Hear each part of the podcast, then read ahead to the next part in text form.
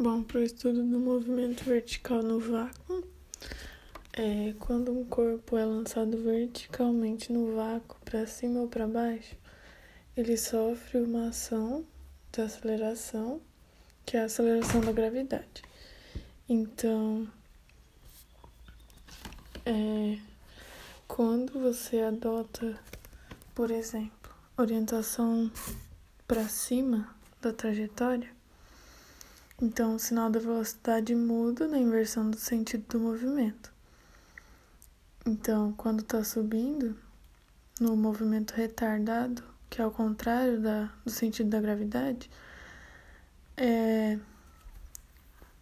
a velocidade é positiva e quando está descendo, que é o movimento acelerado, a velocidade é negativa. E a aceleração ela é sempre negativa, sendo na subida ou na descida.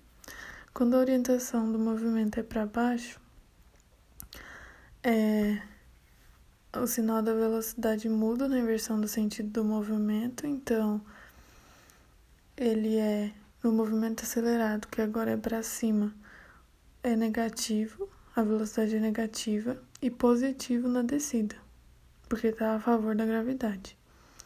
E a aceleração ela é sempre, sempre positiva na subida e na descida nesse caso.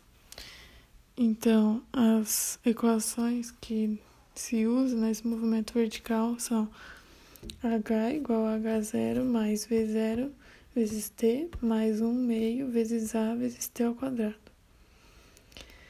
v igual a v0 mais at e v ao quadrado igual a v0 ao quadrado mais 2 vezes a vezes ΔH.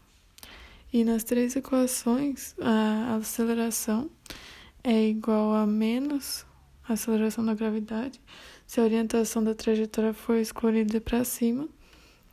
E a aceleração vai ser mais g se a orientação da trajetória for escolhida para baixo.